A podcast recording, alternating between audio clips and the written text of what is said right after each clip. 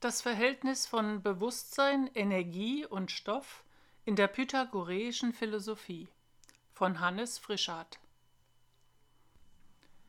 Aus meiner Sicht gehört die pythagoreische Philosophie nicht der Vergangenheit an, sondern ist die Philosophie der Zukunft.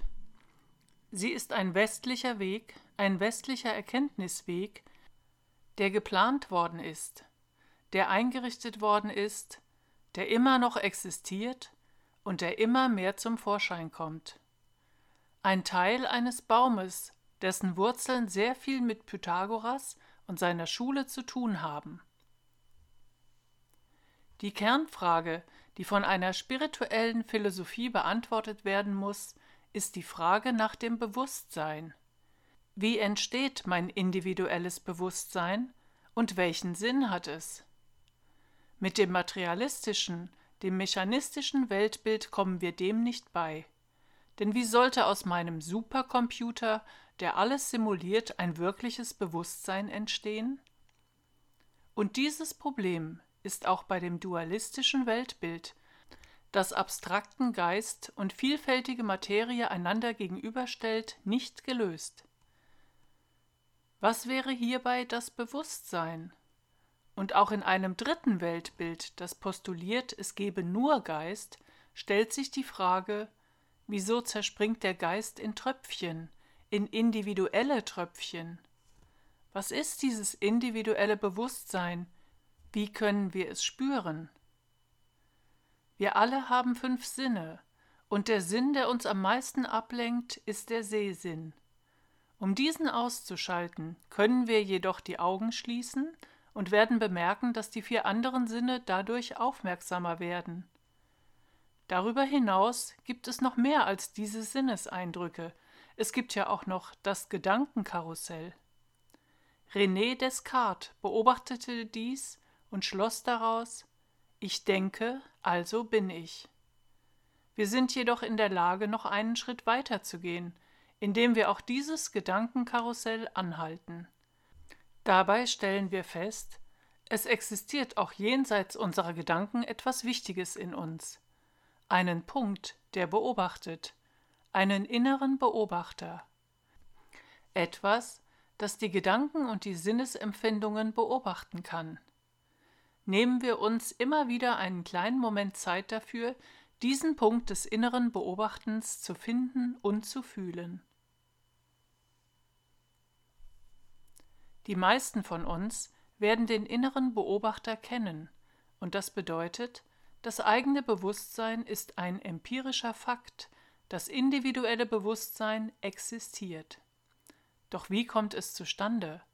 Gottfried Wilhelm Leibniz stand genau vor dieser Frage. Er lebte in einem dualistischen Weltbild, und die Frage aller Fragen der damaligen Philosophie war, wie entsteht Bewusstsein? Er sagte sinngemäß, wenn wir immer wieder die Frage stellen und sie nicht beantworten können, wie entsteht aus Geist und Materie individuelles Bewusstsein, dann könnte es sein, dass wir die falsche Frage stellen. Wie wäre es, wenn wir ein neues System aufstellen und erst einmal die Begriffe Geist und Materie hintanstellen?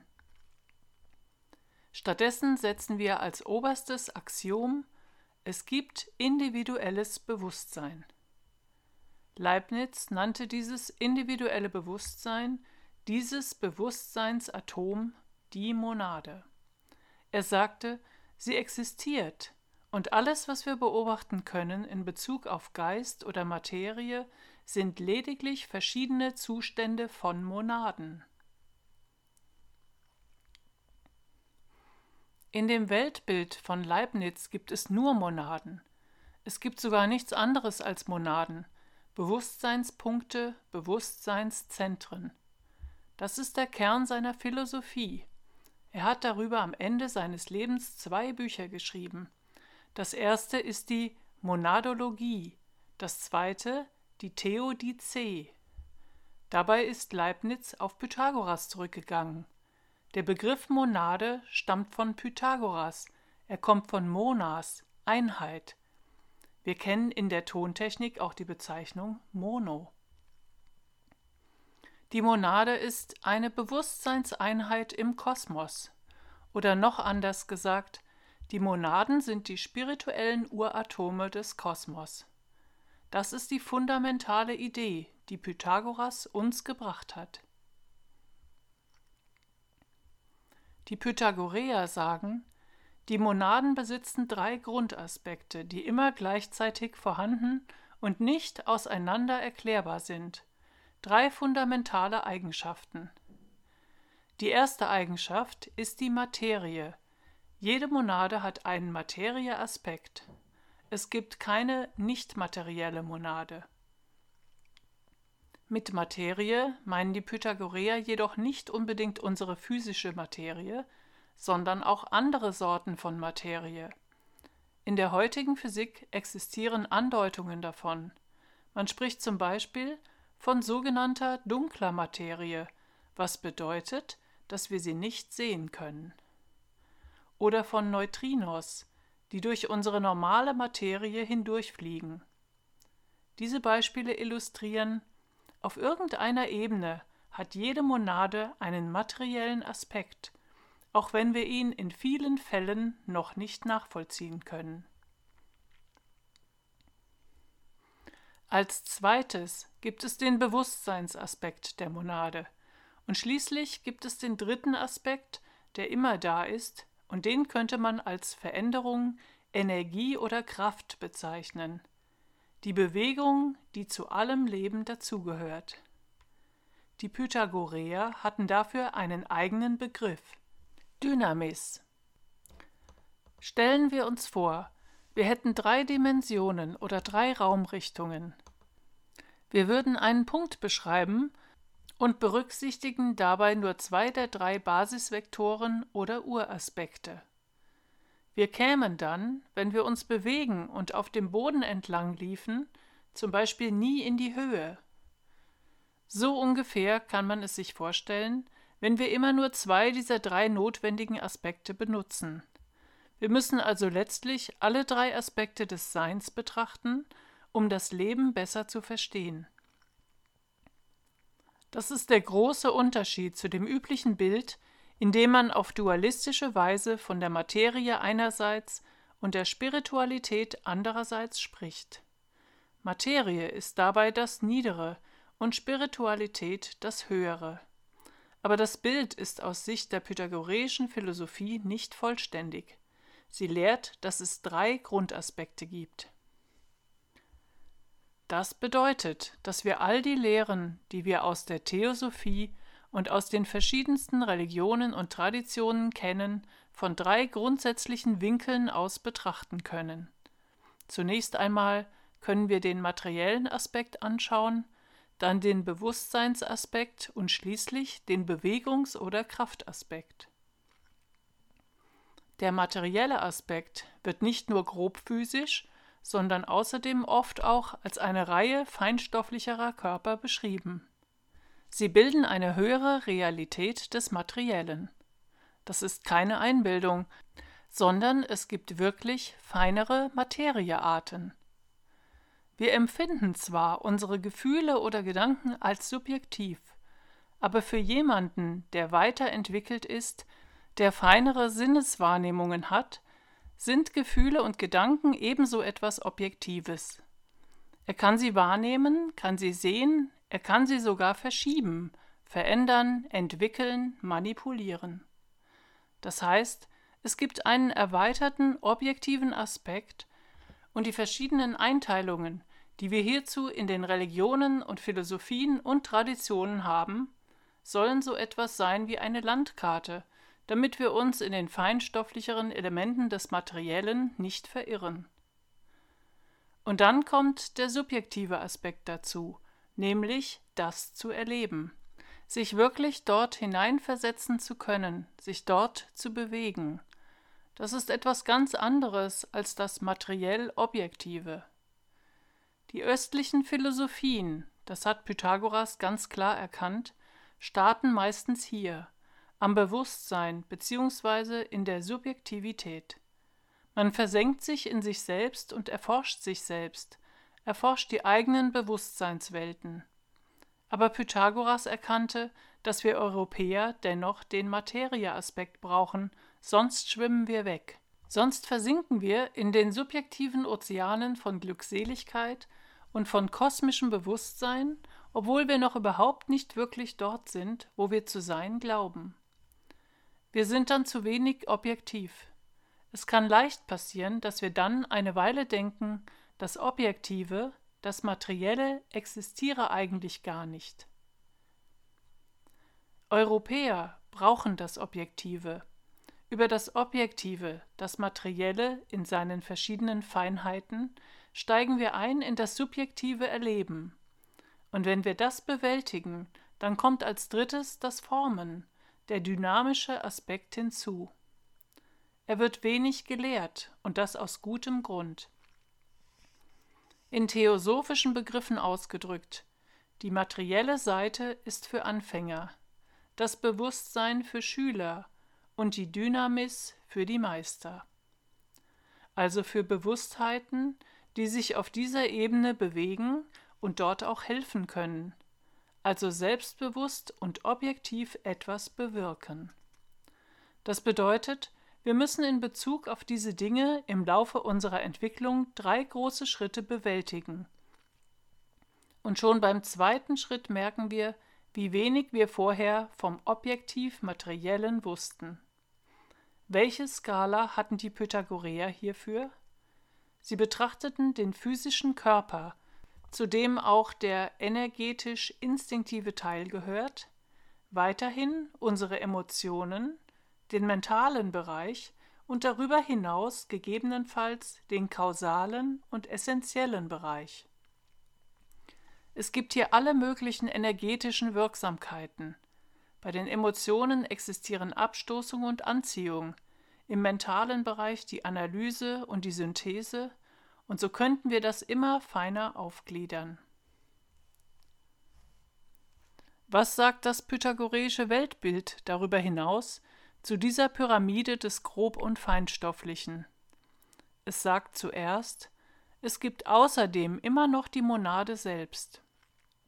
Sie ist der ursprüngliche und unsterbliche Kern in uns, und der befindet sich auf irgendeiner Ebene, vielleicht hier, vielleicht da, er kann sich in dieser Pyramide unserer Wesensglieder sozusagen hinauf und hinunter bewegen. Je nachdem, womit sich die Monade identifiziert, entsteht ein anderes Gefühl von Ich. Wenn die Monade sich mit dem Körper identifiziert, bildet sie ein körperliches Ich. Wenn sie sich mit den Emotionen identifiziert, bildet sie ein emotionales Ich, und wenn sie sich mit den Gedanken identifiziert, erschafft sie zusammen mit diesen Gedanken ein mentales Ich. Doch die Monade selbst ist nichts davon. Sie ist ein spirituelles Uratom, sie ist im Kern viel höher als all diese verschiedenen Körper und Hüllen. Die Pythagoreer sagten, es gibt insgesamt nicht nur drei oder vier solcher Welten, wie wir sie gerade andeuten, sondern es gibt sieben mal sieben, also 49 Welten. Die Monaden, und das heißt, jeder von uns in seinem Kern, sind eigentlich die Atome oder die Urbausteine des obersten Feldes, der obersten ursprünglichen Welt. Sie sind die spirituellen, primordialen Atome. Diese Monaden versuchen ihr Bewusstsein dadurch zu entwickeln, dass sie gemeinsam mit anderen Monaden Erfahrungen machen. Dazu müssen sie sich verdichten, müssen sich mit den anderen vermischen. Das bedeutet, dass sie bildlich gesprochen einen abwärts in die Materie gerichteten Involutionsweg gehen. Irgendwann kommen sie dann in der 49. Welt an, also in der materiell so verdichteten 49. Welt, die wir als unsere körperliche Ebene kennen. So sagten die Pythagoreer. Auf dieser, der untersten körperlichen Ebene, haben die Monaden ein Mineralbewusstsein. Dann beginnen sie sich nach oben hin zu entfalten und werden zu einem pflanzlichen Bewusstsein. Das ist der höhere Teil der 49. Ebene, nämlich der energetische Teil, in Verbindung mit etwas Gefühl. Pflanzen richten sich nach der Energie aus, nach der Sonne. Dann kommt das Tierreich.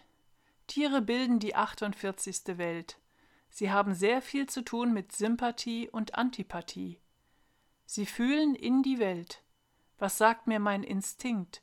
Wo fühlt es sich gut an? Die Katze sucht sich immer den Ort, wo es sich am besten anfühlt. Und wir Menschen entwickeln hauptsächlich das Mentale. Das heißt, dass wir von den 49 Welten in den drei untersten zu Hause sind. Das ist möglicherweise ein Schock für viele, die gehofft hatten, noch im Laufe dieses Lebens ins Nirvana zu kommen. Was bedeutet Nirvana? Es kann verschiedene Dinge bedeuten. Es kann zum Ausdruck bringen, dass wir diese drei Welten, in denen wir uns bewegen, tatsächlich verlassen können. Wir können auf der Ebene 46 ein sogenannter Buddha werden. Das ist aber keine Auflösung, die Monade bleibt immer bestehen. Sie hat allerdings ein anderes Bewusstsein. Die eigentliche Idee von Nirvana ist, den großen Kreislauf absolviert zu haben und kosmisches Bewusstsein erreicht zu haben. Die Monade hat am Ende ihres Evolutionskreislaufes alle Erfahrungen gemacht, die man in diesem Kosmos machen kann, und ist dann in der Lage, selbst wiederum einen Kosmos aufzubauen, damit andere Monaden ihre Entwicklung durchlaufen können. So dachten die Pythagoreer, und so sagte es im Grunde genommen auch Gottfried Wilhelm Leibniz. Wir wollen kurz darauf eingehen, wie die Emotionen und der mentale Bereich miteinander arbeiten. Wir laufen sozusagen wie auf zwei Beinen. Wenn wir nur einen Bereich hätten, würden wir nicht vorwärts kommen. Wenn wir nur den emotionalen Bereich fördern, nicht aber den mentalen, dann kann es sein, dass wir in Mystizismus abgleiten. Wir hören dann auf zu denken und meinen, was für ein wunderbarer, schwereloser Zustand. Wahrscheinlich habe ich kosmisches Bewusstsein erreicht. Nein, leider nicht. Wir sind nur im höheren emotionalen Bereich, denn auch der hat bereits seine relativ spirituellen Welten, in denen man sehr schön versinken kann. Das ist der Grund, weshalb viele eher mystisch geneigte Meditierende nicht so gern über diese Vorgänge nachdenken wollen. Ihnen ist das alles zu intellektuell, da könnte dieses schöne Gefühl vielleicht weggehen. Das ist aber gar nicht der Fall, sondern im Mentalen gibt es ebenfalls verschiedene Stufen. Die unterste ist die Logik. Was danach kommt, ist das Prinzipiendenken. Und dann kommt das perspektivische Prinzipiendenken. Wir haben etwas davon eben im Vortrag gehört. Wir können verschiedene Prinzipien miteinander in Einklang bringen. Danach kommt das Systemdenken. Wir können zum Beispiel verschiedene Traditionen miteinander vergleichen, können verschiedene Systeme ineinander übersetzen und so weiter. Und dann, wenn wir diese vier ersten Stufen erreicht haben, kommt das kausale Denken, das ursächliche Denken, und wenn wir da sind, dann geht dieser Weg erst so richtig los. Es ist aber für viele zunächst wichtig, Prinzipiendenken zu lernen. Ich unterrichte an Hochschulen Prinzipiendenken, und es ist erstaunlich, wie wenig Studierende in der Lage sind, aus irgendeiner Sache ein Prinzip herauszudestillieren oder aus einem Prinzip wieder etwas Konkretes zu machen, geschweige denn zu einem Perspektivendenken zu kommen. Und da beginnt eigentlich erst der esoterische Weg, weil er damit verbunden ist, dass man auch die höheren Emotionen entwickelt hat und die niedere emotionale Aggressivität in gewisser Weise überwunden hat.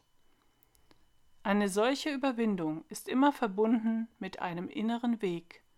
Das heißt, nicht nur Wissen ist wichtig, sondern auch Sein. Die Monaden existieren. Versuchen wir den Kontakt zu ihnen aufrechtzuerhalten oder wiederzufinden. Dazu gehört absolute Ehrlichkeit. Ohne Ehrlichkeit, auch in Bezug auf den ehrwürdigen Namen Rosenkreuzer, wird man nicht weiterkommen. Absolute Aufrichtigkeit und Ehrlichkeit sind eine von zwölf Tugenden, die wir entwickeln müssen, auf dem Übergang vom Systemdenken zum Kausaldenken. Die zwölf Tugenden werden angedeutet als die zwölf Heldentaten des Herakles. Wir sind alle in derselben Situation. Ich kenne die Situation sehr gut. Das ist auch ein Grund, weshalb ich mich auf die Reise gemacht habe. Man braucht Mut und man muss Strukturen überwinden und steht manchmal ganz alleine da.